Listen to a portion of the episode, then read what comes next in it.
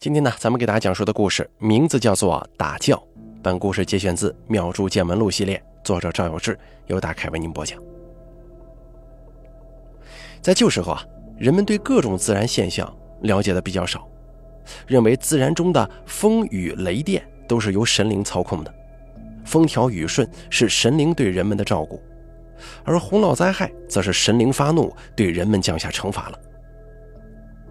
历代封建王朝如果有长期大规模的自然灾害，人们认为是皇帝不修德行导致的天怒人怨，皇帝要亲自主持祭祀，下罪己诏，检讨自己的过错，或者是赦免罪过比较轻的犯人，希望上天垂怜，能够继续保佑百姓们安居乐业。因此啊，有许多法事在过去的上千年里都是皇家专用的。比方说罗天大教，其规模宏大，需要数十名甚至上百名道士法师参与，设立上千个神明的牌位，祈求诸天神明保佑万民、赐福消灾，表达了旧时候人们对美好生活的向往和对自然的敬仰。名著《水浒传》的开头就是讲述京师瘟疫盛行，伤损军民甚多。宋仁宗派太尉洪信去江西信州龙虎山，宣请四汉天师张真人做三千六百分罗天大教，以攘天灾，救济万民呢。随着时代发展，现在人们能够在一定程度上控制天气，各种水利工程也能够把旱灾、洪灾的影响降到最低，不会因为天灾设罗天大教了。寻常百姓家也无力承担罗天大教的巨额费用。中华大地上已经很少再能目睹罗天大教的风采。然而，设教的形式仍然流传于民间。虔诚的信士希望家人平安吉祥，还会请道士法师去家中做小规模的教场。有一些呢是家里出了丧事，想出出晦气的；有一些则是家中老人大寿，设教庆贺。去年的秋天，庙里的杂物张才艺跟我请假，我有点好奇，问他要干什么呀？张才艺说：“有道友请我去上海虹桥打七天的教。打教啊，是道士求福攘灾的一种法事活动，至少需要三到五个道士共同进行。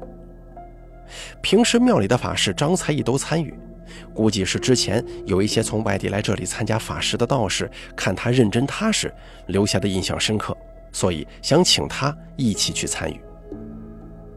张才艺能自己接活干活了，是好事啊，我也替他感到高兴。我说：“那不错呀，就是你出去这些天，我得自己做饭了。”张才艺说：“我回来了，给你搞一点上海的辣味吃一下。”我说道。哎，你要是去的话，那位道友给你包来回的路费食宿吗？张才义点了点头，说：“包了的。这次是个大斋主，还有一天一千的工钱呢。”我说道：“那很好呀，我就是担心你这第一次出去别被人骗了，要不要我一块去啊？”张才义摇了摇头说：“让我自己去做一次吧。”正说着，我看见不远处有人挥着手往庙的方向走来。仔细一看，是道友蒯三海来了。蒯三海与我相识多年，是早期一位知名风水大师的关门弟子，在市里的封建迷信一条街开算命馆子，平时人呢有些吊儿郎当的。蒯三海走到我面前说：“老郑啊，我接了个活，你跟我去一趟上海，要得不？”我说道：“这下正好齐活了。”张才义接了一个去上海打教的活我还正担心他一个人去被骗了呢。你跑过江湖，脑袋灵活一点，你俩搭个伴一起吧。蒯三海看了看张才义，张才义又看了看蒯三海，又一起转过头来对我直摇头。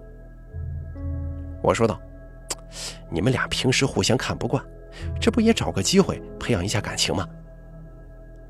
张才义瞪大眼睛说：“我一个人能行，真的不用他。”说着还瞥了一眼蒯三海。蒯三海说：“切，我才不带他去呢！他这人呢，笨手笨脚的，回头再把我的活给折了，不成。”我有些生气地说：“反正这次我不去，要么你俩大伙一块去，要么你俩分头去干自己的。都多大的人了，还成天吵来吵去的。你俩自己去的话，有困难了别找我，我也跑单。”张才一见我真生气了，说道：“我我跟他一起去吧，互相有个照应。”快三海也赶紧打圆场，说道：“行行行，一起去。可是咱们先说好啊，你可得看我眼色，别憨憨的。”张才艺又剜了快三海一眼。我又问快三海说道：“你接的是个什么活啊？”快三海说：“哦，是个零碎活。”有一个大主子在上海有一栋别墅，孩子今年五岁，掉了魂儿，我去给喊一喊，顺便帮他的别墅看看风水，还有他的公司里头安一个财神位。我说道：“行，这都不是很复杂的事儿，你俩互相照应吧。你这边看风水，可以再给主子推荐个谢土地的法事，让张才一去做就可以了。他那边打教，你也可以帮忙去看一看。”他没怎么一个人出去接过活，性子又比较直，你也能照着点。快三海摆了摆手说：“行，我知道了。”说完之后，快三海就回市里了。张才艺也开始收拾行李，做法事用的科本、道袍、法衣诸多东西都收拾好。隔天一早就打车去了市里，跟快三海在机场会合。我留在庙里看店，接待香客信众，自己做饭。这期间有斋主来请法事的，我都请他们再等几天。这段时间是走不开人的。这才过了一天呢，手机响了，我一看是快三海打过来的，心想搞不好是这俩人闹矛盾了。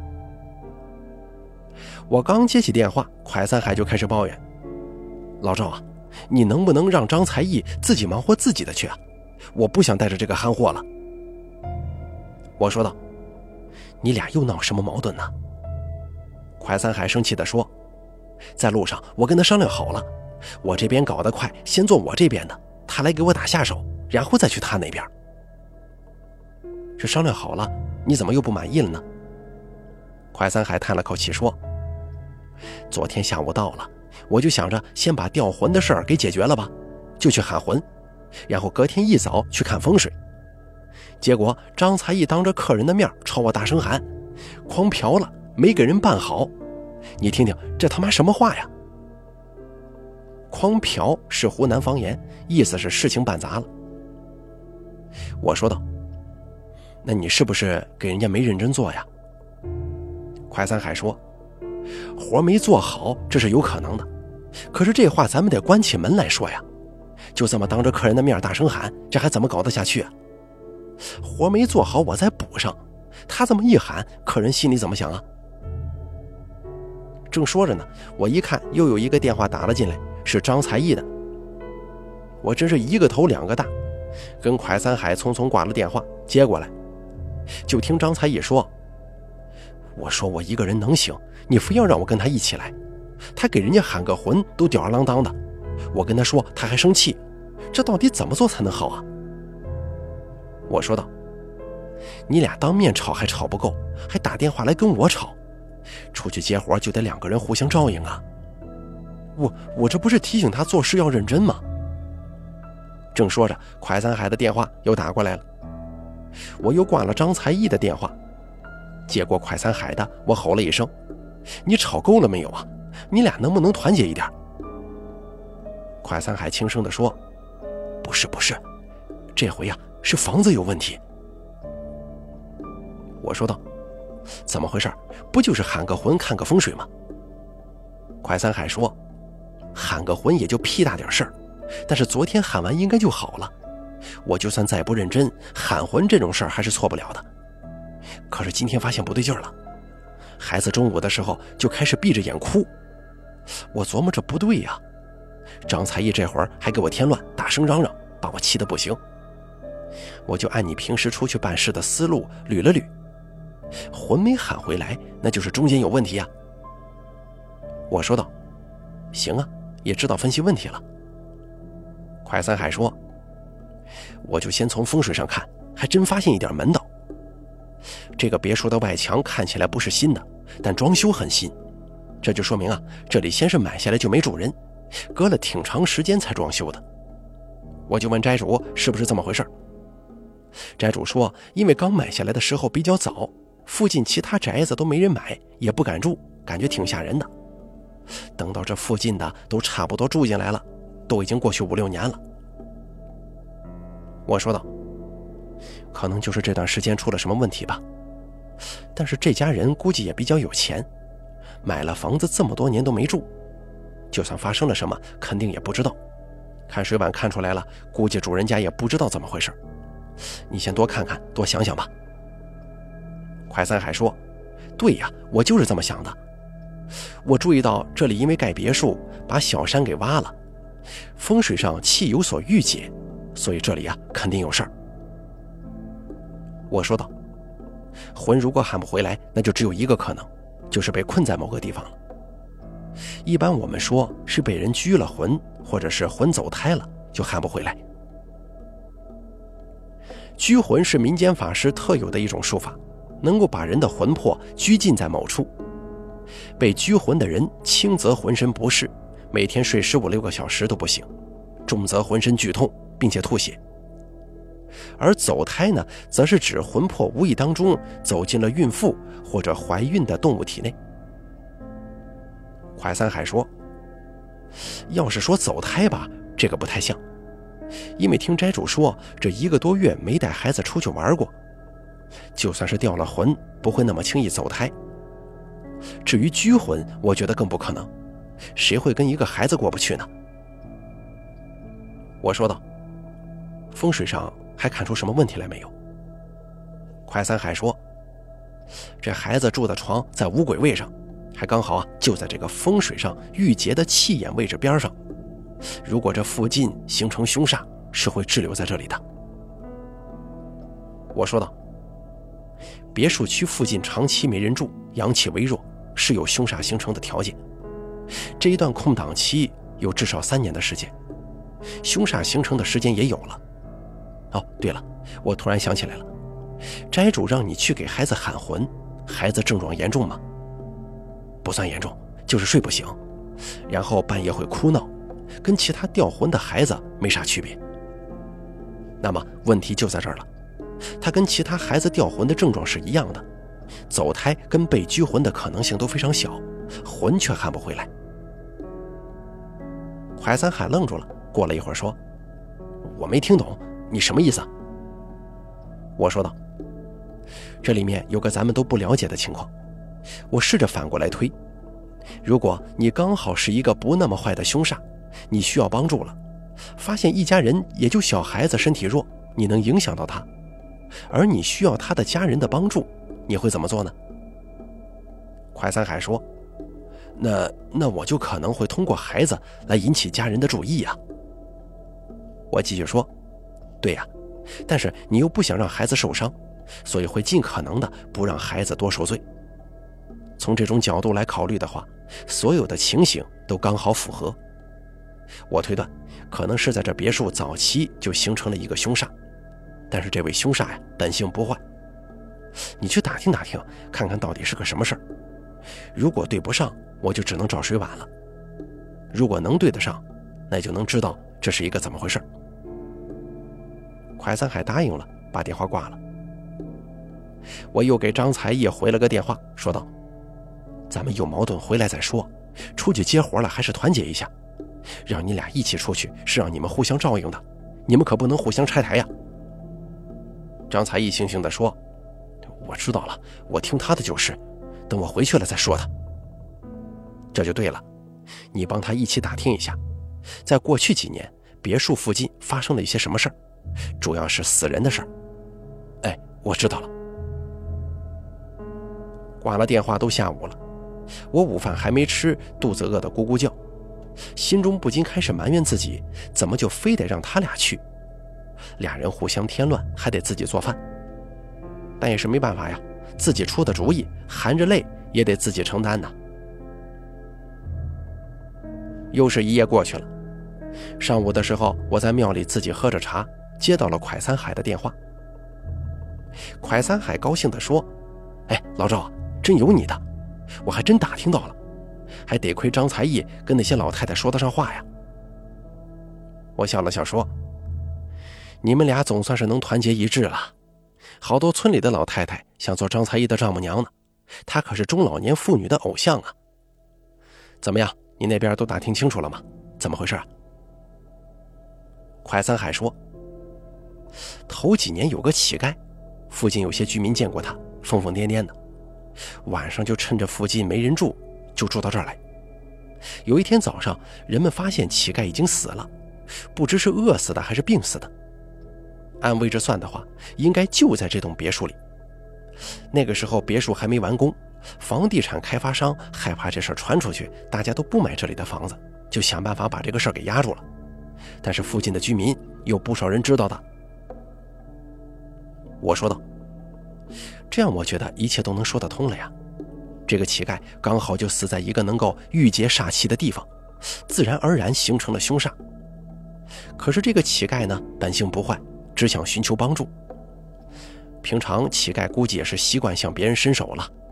他们家这才刚刚搬进去住，也就刚好在这个节骨眼上，孩子掉魂了。”目前尚且不知道是因为这个乞丐才掉魂的，还是乞丐趁这个孩子掉魂的机会把孩子的魂给掌握住了，希望通过这种方式引起他家里人的注意，把他超度了。快三海说：“那好办，让张才义给他做一场超度不就得了？”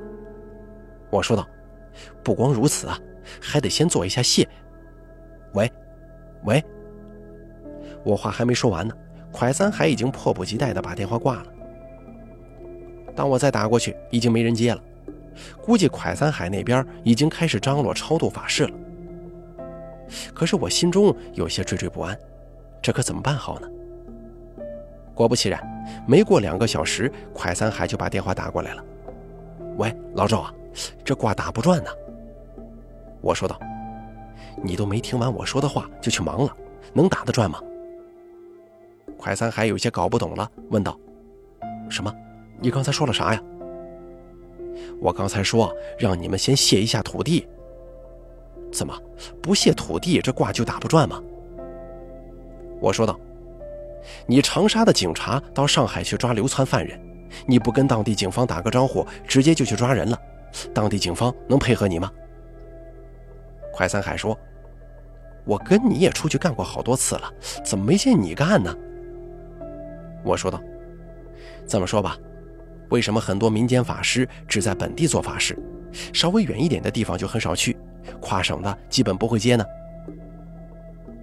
蒯三海犹豫了一会儿说：“我以为他们是在乡村待久了，不习惯去外省，方言沟通不方便，可疑都是用方言唱的，本地人又听不懂。”我说道：“是有这个原因，但不是最主要的原因。”其实这就好比你是一个乡镇派出所的民警，满口方言，从来没有离开过出生长大的地方，一直就是在乡镇执勤。这些乡民呢对你很熟悉，各处的领导也混了个脸熟，所以还做得不错。突然你去市里或者省城执行公务，你可能就不太方便了，但是勉强也能做做。可是让你跨省去跟其他地区的警方协作，你可能就完全沟通不了。哦，原来是这样啊！所以说，那些民间法师就跟派出所的编外人员一样，在本地各个土地山神庙都很熟悉，能配合他的工作。到外地去办事儿，本地的警方不认识他们的证件，也不知道他们是干什么的，可能就喊不动别人了，是这样吗？没错，就是这个道理。张才义这是第一次出远门去做事，做不好正常。就像乡间的民警跑到大城市里。啥也不说，上来就干，怎么可能成功嘛？还是得先谢土地呀，知会附近的土地庙王一声，不然附近的神都不知道他是谁，凭什么派神将帮他做事呢？蒯三海又有疑问了，说道：“那咱们俩出去做事，我怎么没见你提前谢土地呢？”我说道：“我很早的时候啊，就自己出去闯荡了。”现在想想，可能那个时候我师傅就想着我以后经常去外地做事，说是历练一下我，也包含了这一层意思在里面，让我多多的接触各地的土地神明，加上以前收的护法，现在就好比我有一个类似联络官的证件，同时身边呢又跟着一个能说明我身份的、经常外出露脸的同事。早先我出去的时候也是要先谢土地的。刚出去闯荡的时候，我也不知道怎么回事，去远一点的地方做事总是做不好。后来认识了一个云游道人，他教会我了这些。快三海说：“行，那我知道了，要得先谢土地，再做超度。”张才义啊，你没谢土地，这卦怎么打得转嘛？我就说你这不对路吧。说着，快三海就挂了电话。我一想这俩人要来来回回的互掐，就头疼。我又给张才义拨过电话，说道：“你先别忙，我在这边啊，跟庙里的神明请示一下，让护法过去帮你。你让快三海那边先等一等。”接着我就听见张才义在电话里说：“你着什么急呀？等一等，你先把坛打一下，写个土地的牌位吧。”我说道：“你让快餐海接电话，他刚才又把我电话挂了。”隔了一会儿就听到：“老张。”还有什么事啊？我说，你能不能听我把话说完呢？行，你说，我听着。你们这样吧，先搭谈，等我沟通一下。我这边请示一下庙里的神明，派一个脸熟的护法过去，跟对面的土地沟通一番。沟通完了，就暂时先跟着张才义，他回头去那边打教，也帮忙去那边沟通。等张才义全部都做完了，再归谈。行，我知道了。还有没有其他吩咐呀，赵仙师？还有，你们俩别互掐了，我真后悔让你们俩搭伙出去。行了，行了，行了，那我去做事了啊。挂了电话，我去神位前上了三炷香，三拜九叩之后，在蒲团上心中默念，请庙里的神明派个脸熟的护法去帮忙张才艺，跟当地的土地沟通一下，附近有个死掉的乞丐要超度。这个也是做善事。这位乞丐估计也没家人呢，更不会有人想要去给他做超度了。沟通完了之后呢，还得跟随张才义一段时间，等他打完教就可以归坛了。就如此这般说了一会儿，我取出教杯，请神明示意，抛出三次，教杯落地的时候，分别是阴阳圣卦，代表三界通行，神明点头同意了。我又鞠躬谢了神明，给张才义拨了个电话。行了，咱们庙这边神明同意了，你开始做吧。张才义同意之后就挂了电话。不一会儿，就看快三海发了一条信息：“刮大赚了，真有你的。”我回复了一个笑脸给他。之后又是难熬的自己做饭、自己打扫卫生。隔了两天，蒯三海又打电话过来：“老赵。”你的法子可真灵啊！谢过土地之后，超度也很顺利。又喊了一次，孩子的魂就好了。亏了我跟斋主把场面话都说圆了。张才一说，昨天晚上梦见一个衣着破烂、头发乱糟糟的人给他鞠躬呢。我说道：“行吧，虽然你们俩来回挤兑，总算这活干得不错，功德无量。”快三海说：“我这边的活全部搞完了。”我是直接回去，还是跟着张才义去打教那边啊？你跟着去看看吧，因为不是斋主直接请的，是之前有来参加庙里法会的外地道友，看他踏实，所以请他去的。要是出了什么差错，你能机灵点，帮忙照应吧。行，包我身上，我老快出马，什么难缠的人，我都得给他弄得妥妥的。好在之后也没出什么差错。后来听快三海说，张才义去的那人家呢，很和善，带几位道友都不错。快三海去了啥也没干，一样是好吃好喝的招待。临走还给快三海包了一个大红包。请张才义去打教的那位道友，甚至还让张才义做了坛场的主法师，工钱也如数的给了，还送了张才义不少的土特产，请张才义以后每年都去参与清教法事。总共过了八九天吧，张才义跟蒯三海回来了，背着大包小包的土特产，有火腿、咸肉、腊肠等等等等。你们可算回来了，我自己一个人做饭、打扫卫生、接待香客，都快累死了。张才义跟蒯三海相视而笑，放下东西。张才义洗洗手就去做饭了。蒯三海在庙里吃过晚饭之后，才回的市里。道士们出远门做道场，要先跟附近的土地神明通禀。人世间的事儿，何尝不是需要提前沟通交流的呢？很多人闷着头自己干，无异于闭门造车，出门不合辙。俗话说：“三个臭皮匠顶个诸葛亮。”做事遇到困难了，多跟人交流沟通，试着多角度、多方面考虑问题，更容易得到解决的好办法呀。好了，咱们本期的妙著见闻录就说到这儿了，感谢您的收听。本故事作者赵有志。由大凯为您播讲。